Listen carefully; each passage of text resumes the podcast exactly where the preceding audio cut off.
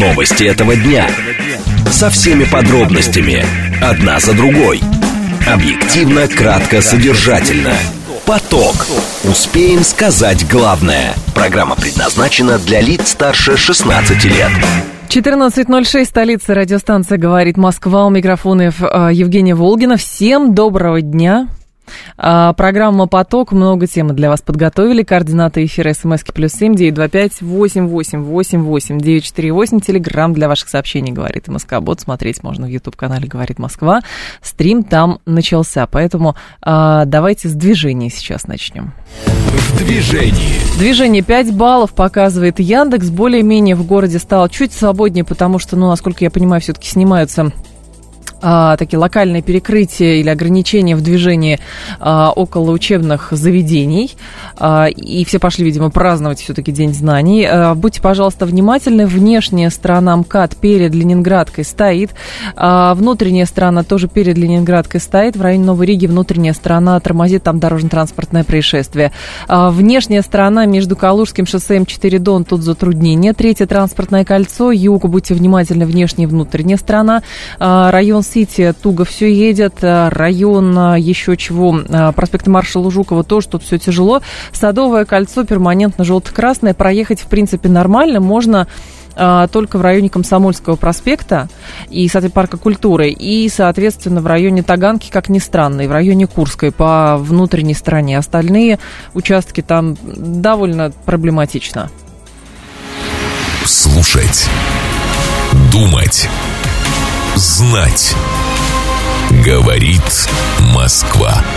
94 и 8 FM. Эм. Поток.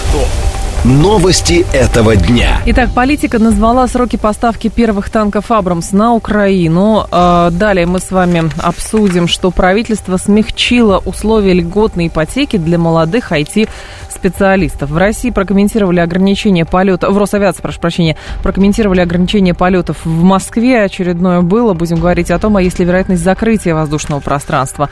А, стипендия в российских вузах за пять лет выросла на 341 рубль. И теперь она составляет 1825 рублей. Об этом в конце часа. Поток. Успеем сказать главное – Итак, издание «Политика» э, выпустило заметку, в которой сказано следующее, что Украина получит первые 10 танков «Абрамс» в середине сентября. 10 из 31 обещанного Вашингтоном. Э, курс обучения управлению боевыми машинами прошли 200 человек. В Кремле обещали, что западная техника будет гореть. Это все по политике я читаю. По словам представителя американского Минобороны, первая партия находится в Германии. Оттуда после ремонта ее передадут Украине. В мае в Пентагоне сообщали, что танки доставили на полигон э, Графенвер в Баварии. Как отметил представитель командования армии США в Европе и Африке, полковник Мартин О'Доннелл, курс обучения управлению Абрамса уже прошли э, украинские э, военные. Сейчас ВСУ применяют танки «Леопард-2», которые Киеву поставили европейские страны, также Украина получала челленджеры, вторые от Великобритании и снаряды с обедненным ураном для них. Анатолий Матвейчук с нами, главный редактор информационного агентства «Анна Ньюс», полковник в отставке, военный эксперт. Анатолий Андреевич, здравствуйте. Да, Евгения, здравствуйте. Скажите, пожалуйста, что это все-таки изменит, и действительно ли ситуация сейчас заходит э, вот в, на такой трек, что американцы начинают поставлять, и где 31 танк, там может быть и 100 танков? Ну, вы знаете, американцы, они играют свою игру длинную, они просто смотрят развитие ситуации. Но вот сейчас поступила ситуация, информация о том, что они собираются поставить 10 Абрамсов. Кстати, это Абрамсы не новейшие, это Абрамсы старой модификации, Абрамс М1, они принимали участие в Ираке, кстати, приняли там, показали там достаточно плохие качества, я имею в виду того, что их там подбивали, э, великолепно иракцы даже с гранатометом, они очень большие потери несли на, при подрыве на минах. Второе, они вошли туда на газотурбинных двигателях, газотурбинные двигатели вышли из строя, им пришлось менять все это. То есть это танки будут, так скажем, не модернизированы, это танки пройдут какую-то э, подготовку эксплуатационную и придут на Украину. Что на Украине они могут делать? Ну, что такое 10 танков? Ну, давайте мы вспомним о том, что вот экипаж Алеша, он за несколько минут там 8 бронемашин, в том числе два танка. Ну, несколько таких экипажей Алешей ну вот и закончится. Нет, я к тому веду, Анатолий Андреевич, вот здесь э, можно говорить, что, может быть, и не закончится, потому что, э, я еще раз повторяю, где 31 танк, но сейчас 10 из 31, которые обещали.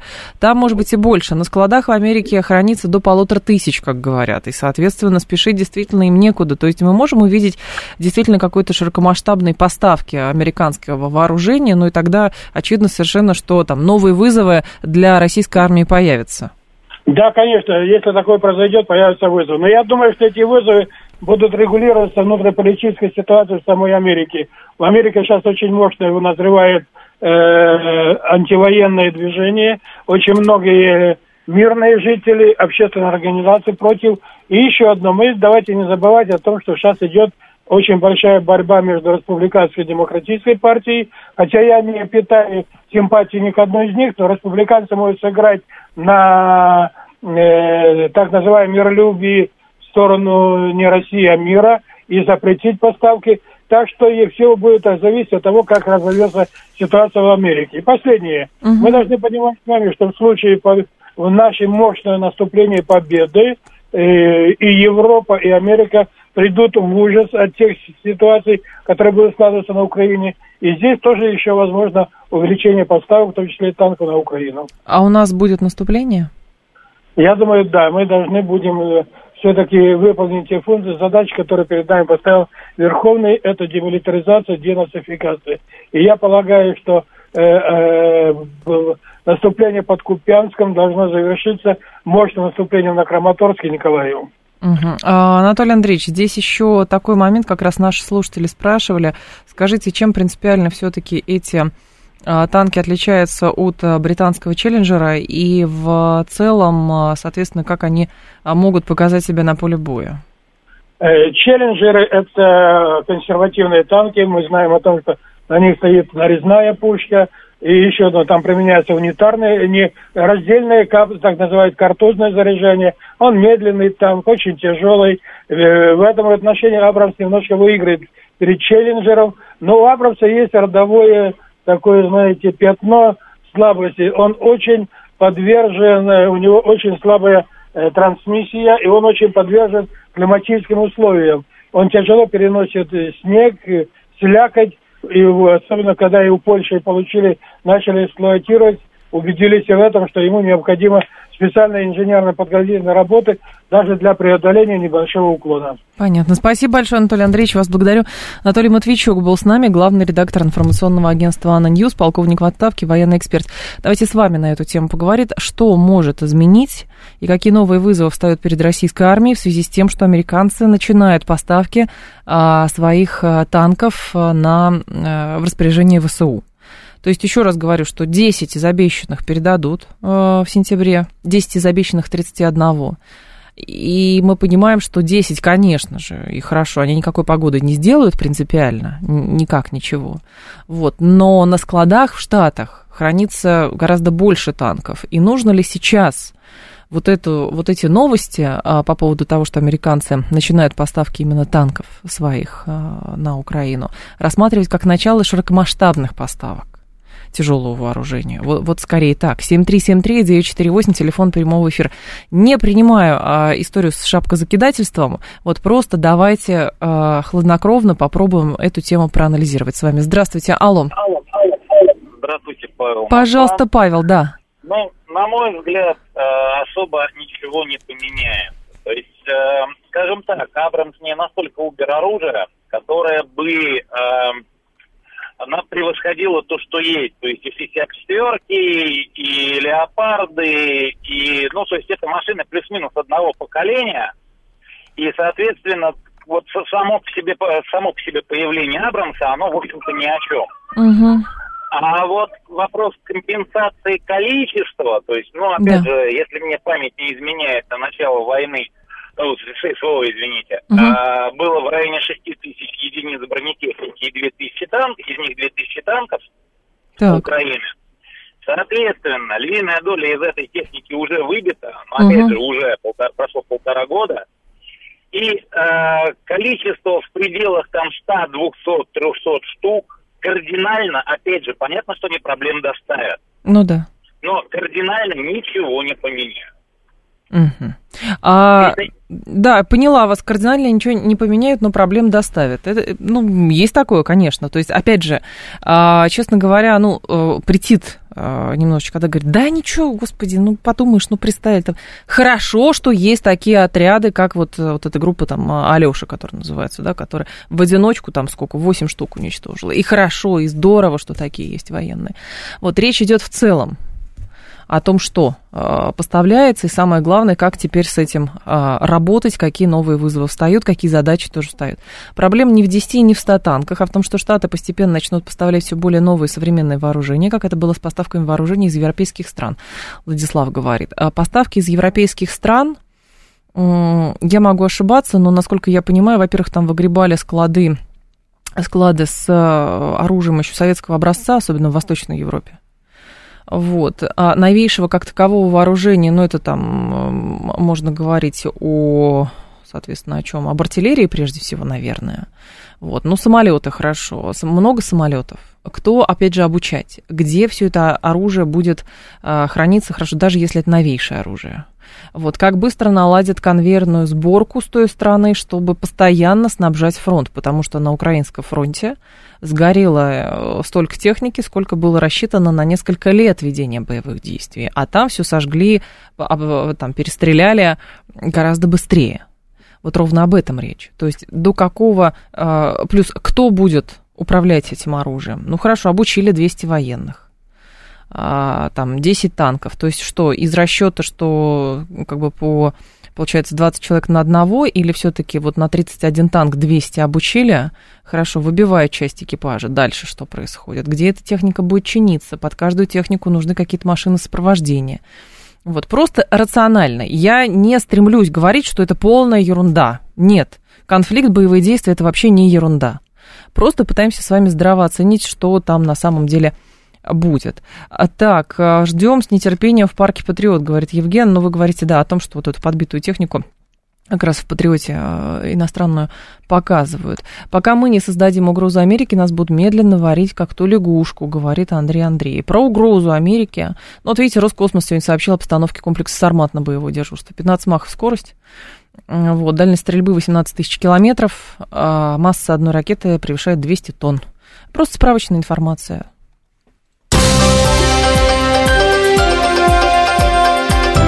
Внимание! Говорит Москва. 94 и 8 FM. Эм. Поток. Успеем сказать главное – правительство смягчило условия льготной ипотеки для молодых IT-специалистов. За молодых IT-специалистов можно только порадоваться. Им очень много в последний год всяких льгот э, прилетает. Очень хорошие лоббисты их интересов есть. В хорошем смысле слова, конечно. А, любым по профессиям так. Теперь они могут оформить ее без учета требований к уровню минимальной заработной платы. Постановление подписал премьер Михаил Мишустин. До сих пор требование было универсальным. В городах-миллионниках для получения льготного кредита IT-специалисты специалистам необходимо было раньше зарабатывать не менее 120 тысяч. В остальных населенных пунктах уровень составлял 70 тысяч. При этом минимальная зарплата специалистов, работающих в Москве, должна составлять не менее 150 в месяц.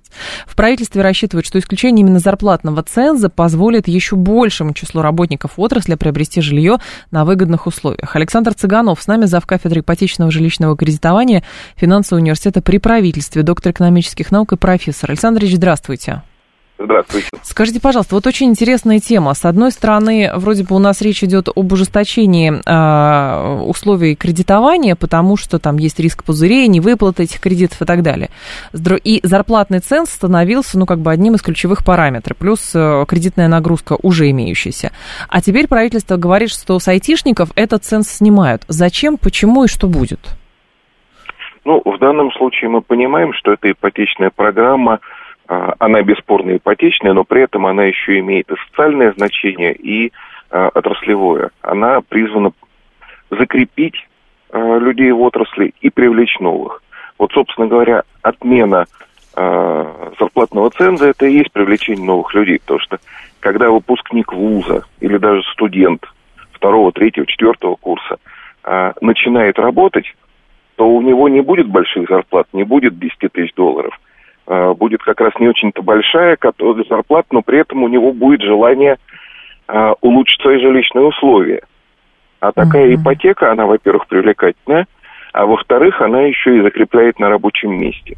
Э, предполагает, что такой сотрудник будет пять лет работать, ну, с возможностью перехода в другую компанию, ну, в этой же отрасли, также аккредитованную. Поэтому здесь это не сколько э, рыночные кредитные условия, это действительно не так, но это более социально-экономические, трудовые условия, которые позволяют привлечь новых людей в эту отрасль.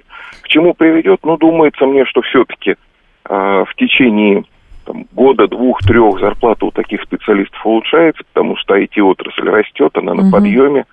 А, трудно предположить, что человек будет получать меньше, и поэтому каких-то больших проблем с кредитными рисками, как в целом было бы, да. если бы у всех отменили такое правило кредитоспособности, а, думается, мне все-таки не будет. Вот. Но, тем не менее, банки, конечно, будут смотреть, проверять, работать с такими потребителями, подсказывать какие-то вещи, как управляться рисками. Поэтому в целом, да, это государственная угу. программа, и государство вправе выставлять свои условия, имея в виду преследование государственных целей. А, Александр Ильич, а в целом, а, если говорить о развитии ипотечного рынка, насколько такая такое разделение, а, сегментирование на определенные категории лиц, не просто там молодая семья или там, не знаю, сельский врач и так далее. А, и насколько это как бы хорошо влияет на рынок или же наоборот все-таки имеет какие-то минусы, когда вот у нас для айтишников есть, для молодых есть, для молодых айтишников есть, а кто-то, ну, совершенно справедливо скажет, послушайте, ну, там, а я работаю кассиром в магазине, почему для меня такого нету, хотя у меня тоже социально значимая профессия. Вот, а другие говорят, ну, послушайте, тогда если айтишникам льготы, значит, все остальные будут оплачивать их льготы. Ну, вы понимаете. В этом есть справедливость такого утверждения. И, а, опять же, если посмотреть, то там, рынок отрегулировать может особым образом. А, в тех случаях, когда это уместно и хорошо.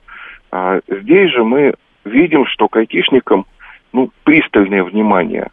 Это первое, что эта угу. отрасль создает многие новые условия, она инновационная, она необходима для развития страны. И плюс ко всему здесь а, понимание у правительства есть, что те сотрудники, которые приходят в эту отрасль, ну, у них достаточно большой соблазн. А, предложения по трудоустройству можно увидеть и в Азии, и в Африке, и в Латинской Америке, и в Европе. И у этих людей есть такой соблазн уехать. Поэтому и стараются закрепить. Но ваши вопросы по поводу того, чем кассир хуже или инкассатор, угу. а, или там школьный учитель, да ничем не хуже. Но, по всей видимости, должны сложиться условия в экономике страны, чтобы не нужно было вводить специализированных программ как-то там земский врач, земский учитель, которые более справедливы, потому что они привлекают в отдаленные местности. А, как для военнослужащих та же самая программа – вот здесь вот для айтишников, ну, когда-то предел будет достигнут, но, думается мне, все-таки это не а, айтишники это не последнее слово в этой песне. Александр Ильич, а можно ли говорить о том, что, с другой стороны, посмотреть, необходимость в предоставлении разных льгот связана с тем, что рынок у нас в ценах перегрет? А, что вы имеете в виду перегрев? А, У нас, ну, по большому счету, нехватка сотрудников. Нет, нет, нет, я не про рынок IT-специалистов, я про ипотечный рынок. Что он перегрет, в смысле, а, там льготная ипотека разгнала цены, но от нее отказываться не стоит, и поэтому вводят новые и новые категории людей, а, которые могут пользоваться какими-то льготами, преференциями, или для них облегчаются условия получения ипотеки. Ну, в я данном случае это. я с вами скорее не соглашусь. Угу. Не в том плане, что льготная ипотека а, в какой-то степени разогнала цены. Ну, действительно, это присутствует. Хотя вторичный рынок сдерживает, это тоже объективно. А, но такие условия для айтишников, это не, так, не такой уж большой слой специалистов. А, это не только крупные города, Москва и Петербург, но угу. и все-таки по стране. И поэтому сказать, что это так уж сильно подогреет рынок недвижимости и ипотеки, я бы не рискнул. Понятно. Спасибо большое, Александр Ильич. Вас благодарю. Александр Цыганов был с нами, зав. кафедры ипотечного жилищного кредитования финансового университета при правительстве, доктор экономических наук. А можно ли закрепить айтишников ипотекой? Знаю людей, которые взяли ипотеку и мигрировали, говорит Павел. Есть и такие, конечно. Есть и такие. Более того, там понятно, что сейчас в условиях того, что все-таки в каких-то странах люди тоже там за границей могут по ряду причин обосновываться. И знаете эти картинки, да, там за 7 миллионов рублей апартаменты в Дубае или за 7 миллионов рублей, не знаю, квартира где-нибудь в Капотне. Ну, что-нибудь такое. Вот. Хотя, наверное, и там хорошо по, по ряду параметров. Вот. Но в любом случае, хорошо, как вы относитесь к такой... Это даже не сегрегация, это именно вот такое сегментирование. Или все-таки проще было бы просто, чтобы рынок был менее, то есть если бы рынок был менее дорогой, цены росли бы не так быстро, не так э, сильно, то, соответственно, у всех были бы какие-то возможности приобретать это жилье, и тем самым у застройщиков не было бы проблем с тем, что у них а, слишком много построено и слишком мало куплено. Помните эту статистику, да? У нас действительно очень много жилья построено, вот, но проблемы стали возникать со сбытом этого жилья не там после, не в 22 году. Проблемы начали возникать раньше. Была льготная ипотека, поднялись цены, понятно. Плюс э, там закончился период, когда у людей были лишние деньги, и вот лишь бы куда-то, поэтому можно было э, хотеть купить клетушку 18 квадратных метров. Сейчас уже не хочется покупать клетушку 18 квадратных метров, а хочется купить что-то более комфортное. Вот, поэтому, то есть, параметров здесь много. 7373948, телефон прямого эфира, 7373948, по коду 8495. Я бы всех айтишников, этих полухакеров, Томас говорит, не призывайте к насилию. Томас, а чем вам айтишники не угодили? Айтишники вам госуслуги, между прочим, создали. Айтишники вам банковские приложения всякие создали. Да много чего айтишники хорошего создали. Ну, послушайте, если бы их не было, что? Стояли бы в АВИР в очереди, и все, в 4 утра, и, писали бы на листочке, какой вы 453 в этой очереди. Ну, я примитивный пример привожу, ну, правда, я просто не понимаю этой ненависти к айтишникам у вас. Здравствуйте, алло. А, Евгений, добрый день. Здрасте. Александр. Пожалуйста, Александр. А, вы можете ответить на, ну, может быть, не очень сложный вопрос. Не а, знаю. По каким лекалам или методикам, или как сказать, э, из Параметрам. стран э, в нашей стране выстраивалась ипотечная система и вообще все вот это вот? Ой, не знаю, это вообще не ко мне, точно, сэр, я не знаю по каким. Потому что такое ощущение, Параметрам. что у нас или по американским, или по английским стандартам строится наша система, вся вот эта кредитование Почему? и так далее. Почему? А потому что э, мыльные пузыри в Америке сколько раз лопались? Ну, последний раз в восьмом году крупный, да, лопнул. Вот, понимаете, mm-hmm. аукнулось в нашей стране. А сейчас мы свой собственный пузырик надуваем. А когда он лопнет, на кем он, где он наукнется? Но мне кажется, вот, я, я понимаю, о чем вы говорите, что как бы нужно понимать, вообще разбираться, как э, рынок, э, в принципе, у нас устроен и где какие риски. Но вы знаете, американский рынок, насколько я понимаю, и насколько я помню эту историю там с восьмым годом, с этим, а, с, а после был ипотечный еще, и, и продолжающийся несколько лет вот этот кризис как раз. Финансы и ипотечные там все вместе. Это более закредитованная страна действительно более закредитованное общество там, и там вот эти вот пузыри, естественно, понятно, что у нас тоже кто-то говорит, поднимите зарплату, люди будут в чистую покупать, вот, а кто-то скажет, ну, хорошо, а как тогда банковский сектор должен зарабатывать? Что вы, что вы о банкирах не подумали, в конце концов? Атишнику из э, Зеленого банка, постоянно обновляющим приложение на сотни мегабайт, просьба ничего не давать. говорит Савелий. Э, вы понимаете, перед ними еще другие задачи стоят. Ну что вы, люди учатся в конце концов, э, апгрейдят все подряд. Вот. Плюс им нужно каким-то образом умудряться, чтобы не было проблем с App Store, и чтобы все-таки эти приложения действовали. Они между Сциллой и Харибдой, понимаете? С одной стороны испугались, на Верхний Ларс кто-то убежал. С другой стороны государство говорит, подождите, вы нам нужны. Вот вам отсрочки, вот вам льготы, вот вам зарплаты хорошие. Они говорят, нет, а у меня все равно офер есть в Гугле в каком-нибудь. А что вы мне еще предложите? Ну вот, пожалуйста, мы ценз снимаем. А, финансовые, зарплатные, берите ипотеку, берите и, и хотите. Вот. Это же, я не к тому веду, что это плохо. Нет, это хорошо, когда есть те, кому как, дают какие-то льготы, преференции и так далее. Просто важно понимать действительно, чем а, айтишник, ну, по факту лучше и, там, например, ценнее, чем а, кассир, грузчик, а, там, строитель и так далее, которые тоже хотят хороших условий и легких кредитов. 14.30 новости продолжим. Новости этого дня. Со всеми подробностями. Одна за другой. Объективно, кратко, содержательно. Поток. Успеем сказать главное. 14.35 столица радиостанция «Говорит Москва». 94.8 микрофон Евгения Волгина. Мы с вами продолжаем. Как вас, товарищи, возбудила тема с айтишниками? Ну что же вы? Ну что, может быть, просто вы завидуете, что вы не айтишник, и вам не нужно при подаче заявлений э, об ипотеке прикладывать справку 2 НДФЛ о ваших доходах. Понимаете? Вот. А, айтишники толкают мир к технологической сингулярности. Я бывший айтишник, который не смог с этим смириться. Я не думала, кстати, Смит, что бывшие айтишники бывают, честно. Мне казалось, что вот... А, кстати, вот эта карьера у айтишников, она какая? Ну, вот ты айтишник, а потом ты кто становишься вот в, в, этом, в этом во всем? Интересно просто. Так, пусть получает свои льготы, говорит Алти. Вы разрешили, Алла, я поняла. Просто потому, что у вас квартира есть уже в Москве, скорее всего, как минимум в Северном Тушине, если вы подписываетесь так. Поэтому вы вот свободно рассуждаете на эту тему. Одна теория не воспитывает настоящего инженера или технолога. Так, все предприятия, которые еще остались в Москве, не в подготовке молодых специалистов. Почему? Почему не рабочие с завода, говорит Нилс? Вы знаете, с рабочими с завода тоже не все так просто. Во-первых, у них тоже бывают свои корпоративные программы.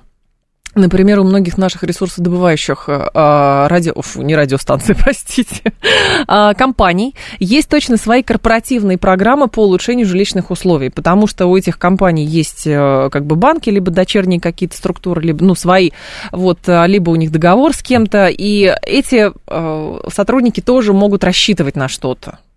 Вот, то есть просто это все в рамках действительно а, ведется корпоративного управления. Поэтому говорить о том, что айтишник получает льготы свои, а другой не получает, это тоже неправильно. Еще кто-то писал, а, тема актуальная, мне кажется, что закладывать основу производственного IT надо с первого класса школы, уроков труда. У нас тема, скорее, Александр, не про самих айтишников, и как бы вот они, чтобы были очень умные, а богатые, с квартирами и работали на благо Российской Федерации. Такие уже есть точно совершенно.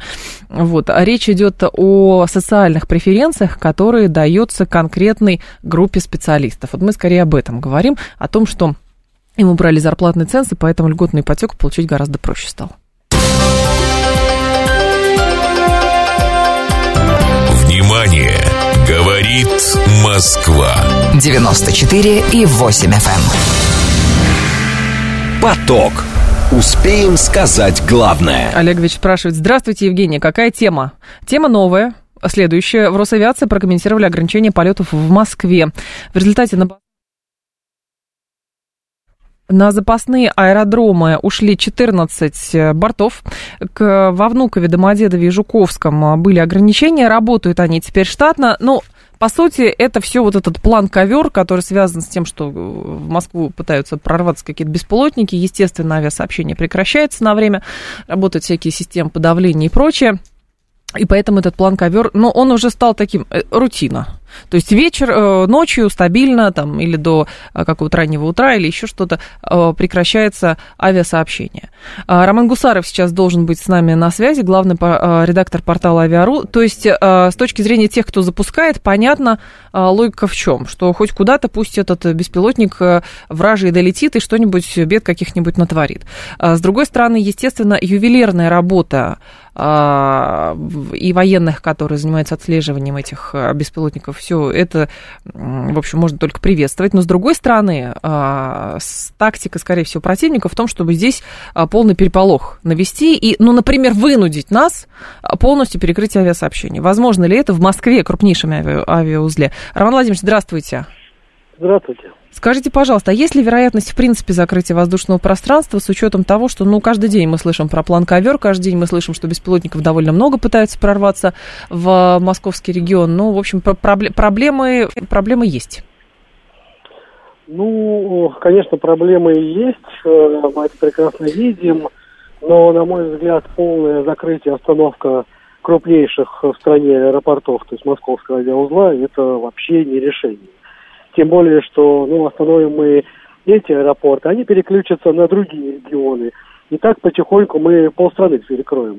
Ну, во всяком ну, европейскую uh-huh. часть.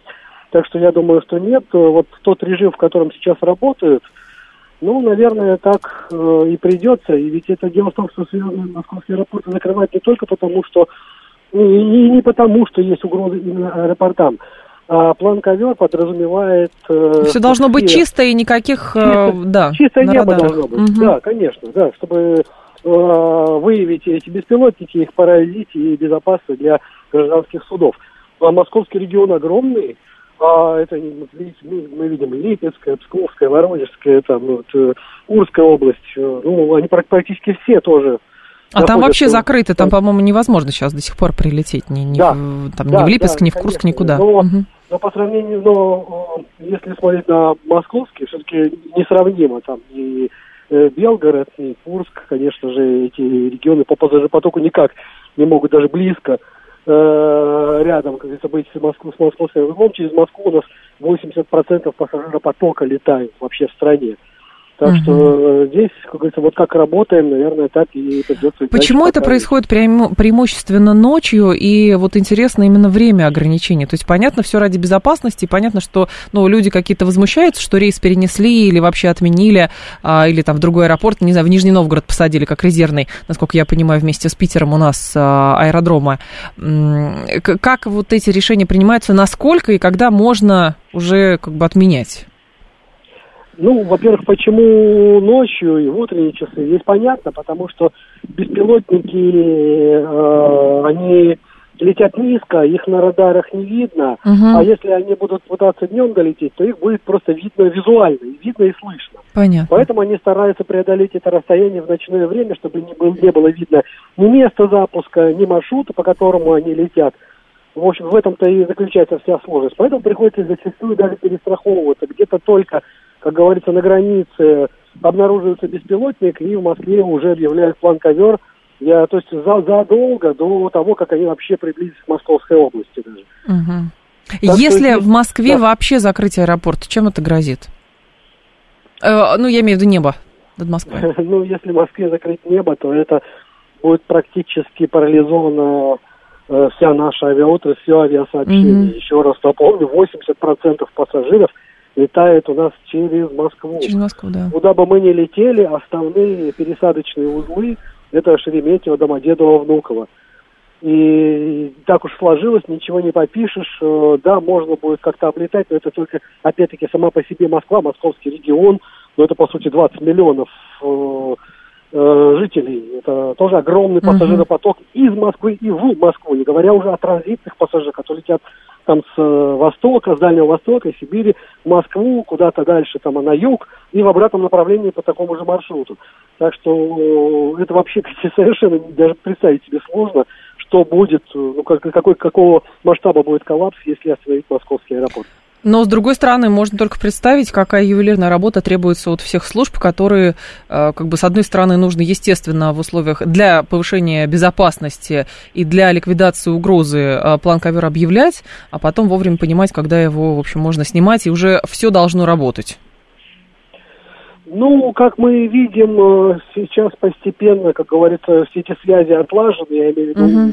военных и гражданских. У нас на самом деле к счастью, была сформирована за минувшие десятилетия единая система управления воздушным движением, uh-huh. созданы укрупненные центры, которые полностью контролируют все воздушное пространство, э, и включая и военные, и гражданские самолеты. Э, то есть, поэтому здесь, как говорится, коммуникации между военными и гражданскими работает коммуникация достаточно эффективно. Ну, а, к счастью, на самом деле, почему еще важны а, а, аэропорты закрыть? Потому что э, беспилотники все-таки они летают на небольших высотах. На эшелонах, на, маги... на воздушных магистралях, там, они, ну, там полеты безопасные, туда беспилотники не долетают. Uh-huh. А вот во время взлета и посадки, конечно же, вот маршруты беспилотников и гражданских самолетов могут пересекаться. Поэтому и объявляют этот план ковер, очищают небо, нижнее воздушное пространство. Э, ну, пока более-менее, слава богу, справляемся. Работает. Думаю, ну, будем надеяться, что и дальше будет по эффективность только повышаться. Спасибо большое, Роман Владимирович. Я вас благодарю. Роман Гусаров был с нами, главный редактор портала а, Авиару. Внимание! Говорит Москва. 94 и 8 FM. Поток. Успеем сказать главное. Стипендия в российских... Торжественно надо читать. Стипендия в российских вузах за пять лет выросла на 23%. 341 рубль. 1825 рублей в итоге. Вот такие данные. А, ведомости почитали на основе данных Миноборнауки. Представитель пресс-службы имени Плеханова рассказал ведомостям, что с 2019 года академическая стипендия студентов вуза увеличилась на 18%. Это 306 рублей.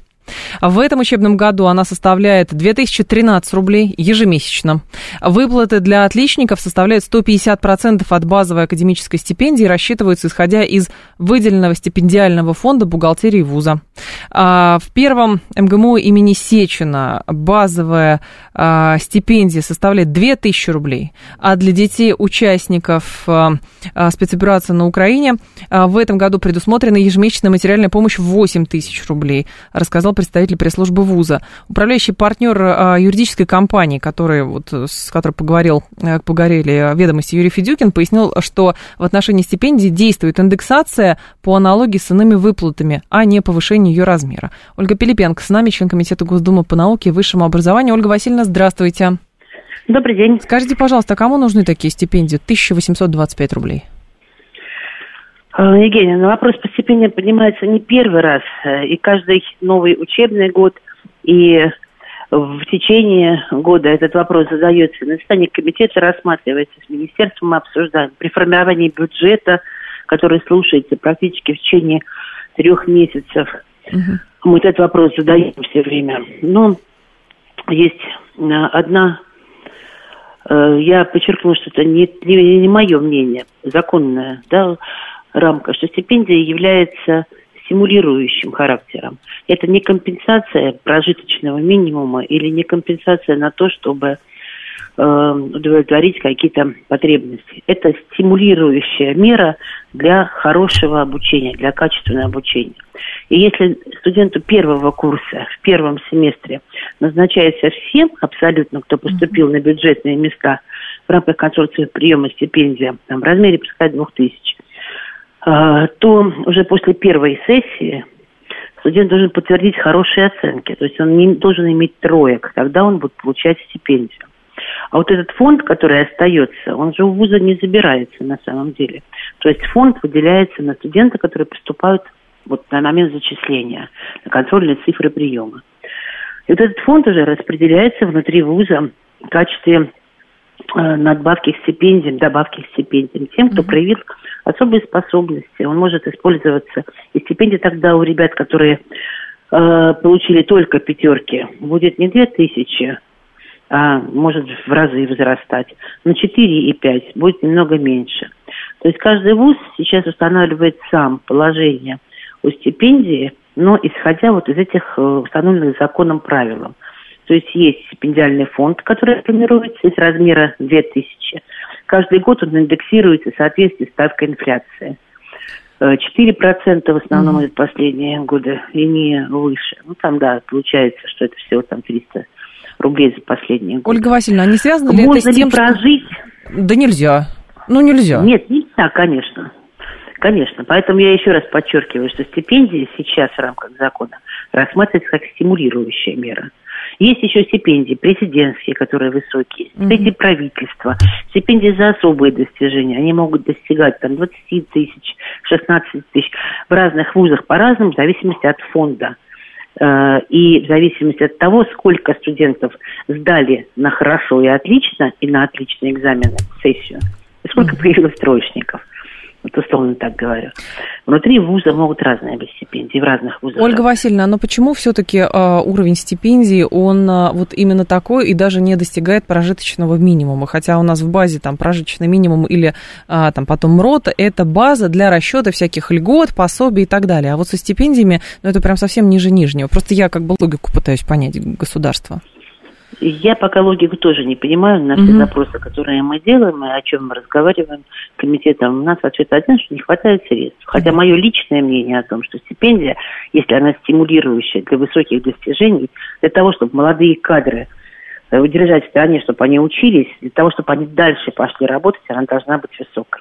Я получала ленинскую стипендию в советское время. У меня стипендия была 120 рублей.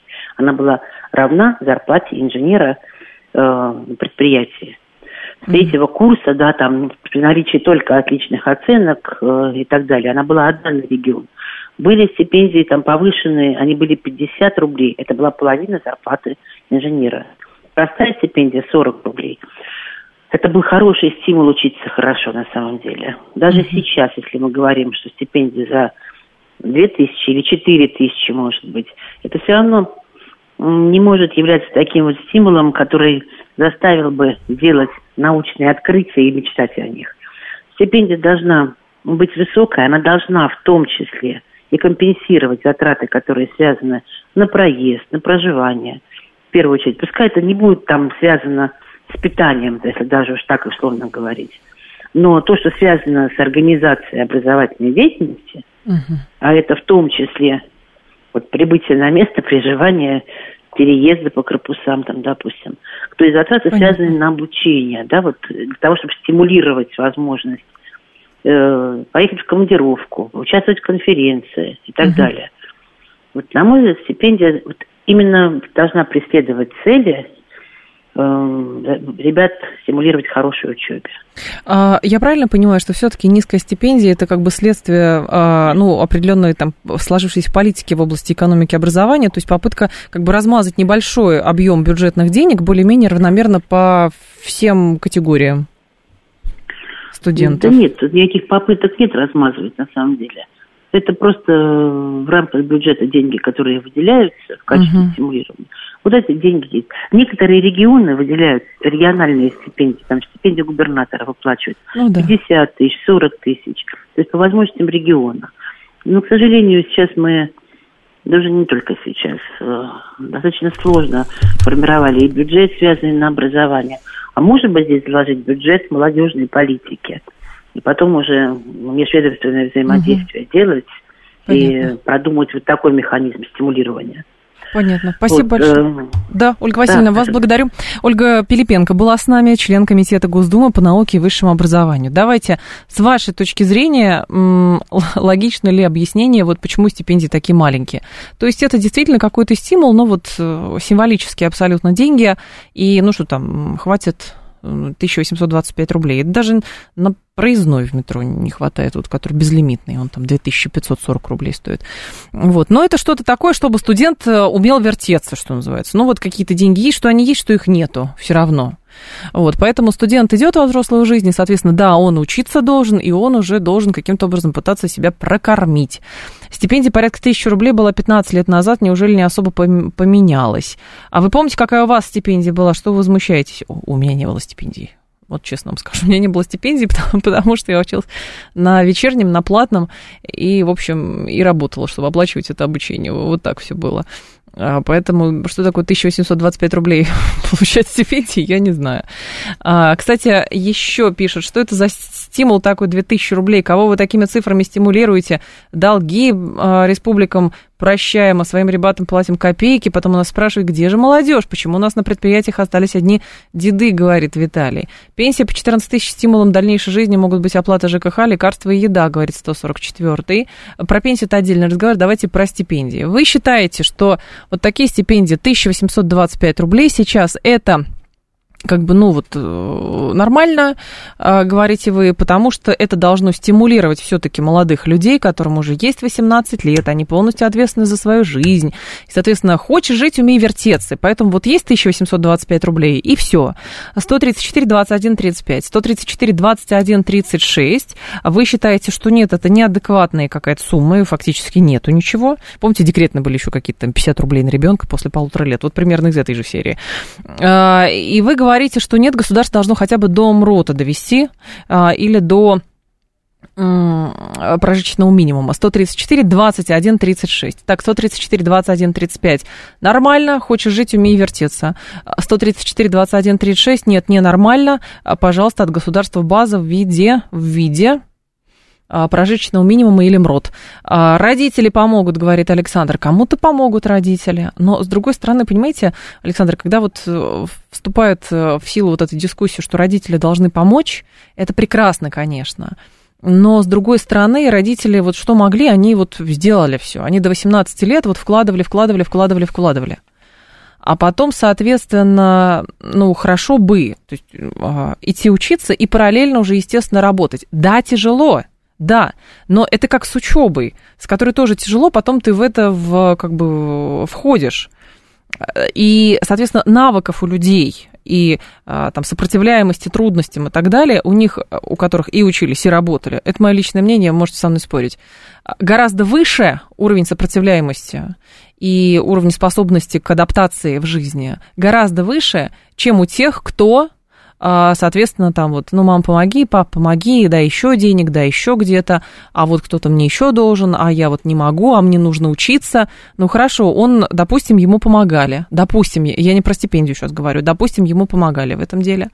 Он в 23 оканчивает институт, в 26, если там аспирантура и так далее, и он как на рынке, он говорит, опять мне помогать должны. А на рынке уже места занимают те, кто вгрызались и, соответственно, и учились, и работали. Спросите любого медика. Вот в медицинских институтах абсолютно жесткие условия. Были всегда и остаются. Поэтому ты там ночью работаешь санитарочкой, а, на арабских основаниях практически, на арабском положении. Днем ты работаешь, потом тебе еще на хлеб с маслом надо как-то наработать, и все, и крутится, крутится. Это, это жестко, конечно, но это жизнь, ну вот ну, оно так работает. Не знаю. Здрасте, алло, слушаем вас. День добрый, Геннадий. Да, Геннадий. Ну, вообще-то, конечно, вот это вот стипендия такая, это издевательство. Вот, ну, я эксперт поправлю, вот 40 рублей стипендия была, это в таких вузах, типа, педагогические, вот, пищевые. У нас нормальных, вот, мои, вот, Нормальных. Нормальных, конечно. Особенно 1 сентября, хорошо про педагогические вузы вы сказали. Оговорочка по У нас была стипендия 55 да. Плюс вот у нас, как у спортсменов, там у нас при хорошем отношении, при хорошем живы. У меня еще было на 40 рублей талонов на питание. А, уже, у вас еще талон на питание. И проезд копеечный. Проезд у нас был копеечный, да, там проездной стоил что-то рубль 60 единый, там, да, сейчас уже да. не вспомню, извините, очень много лет прошло. Так. Все равно мы, конечно, работали при этом. Но, понимаете, работали все-таки не для того, чтобы выживать, а просто хотелось там и джинсы купить. А, и ну, естественно, вот, девушку там, в ресторан прочее, свозить, прочее. да. Так. Ну, тогда в рестораны мы шибко не ходили, тогда были там лиры, да псиса, больше особо ничего. Ну, и к чему идете-то? Вот. Нет, ну к тому, что все-таки, понимаете, ну, стипендия должна давать возможность учиться, а не выживать. Учиться, а не выживать, да. Потому что это просто, понимаете, ты будешь занят зарабатыванием, а ну, учеба будет вторичной. У нас и так сейчас принижают высшее образование. Начинаем говорить, айтишником там курс окончил, уже можно стать. Понятно. Уже, в общем-то, очень часто. А диплом зачем? Я и так хорошо устроюсь. Спасибо да. большое, Геннадий. Да, я понимаю абсолютно и принимаю вашу логику, но все-таки, понимаете, так было всегда. Голодный студент, я не говорю, что это норма, но голодный студент это притча во языцах и сюжет для многих-многих шедевров литературы. Вот, а, соответственно, как его, сытый студент, он какой студент тогда? То есть понятно, что государство, когда дает такие а, такие стипендии назначает символические. Может, правда, забыли, что они такие. На автомате проиндексировали и все, говорят, вот 1825 рублей. Ну, правда, как те, как те декретные в 50 рублей. И, соответственно, понимают, что дети крутятся, им там помогают, они сами идут работать и так далее. Мозг человека довольно, и человек вообще сам живущее существо. И если им поставят задачу, вот ты должен выучиться, конечно, но при этом ты должен выжить, и ты должен научиться работать, ты должен со всеми сложностями научиться справляться, а не просто только учиться. Он найдет, найдет варианты, как э, действовать дальше. Конечно, кто-то полностью сократит вообще свои потребности, введет на минималку и будет вести блок, как выжить на 300 э, рублей в неделю, а кто-то скажет, нет, я вот решил, все-таки буду там спать по три часа и все. Я не говорю, что нормально, нормально. Я говорю, что это скорее про жизнь. То есть мы с вами и идиллию какую-то пытаемся представить, что у него хотя бы МРОД должен быть какой-то. Но я знаю, что у кого повышены, например, стипендии, и то лично знаю этих э, людей, у которых по 18, по 20 тысяч есть стипендии.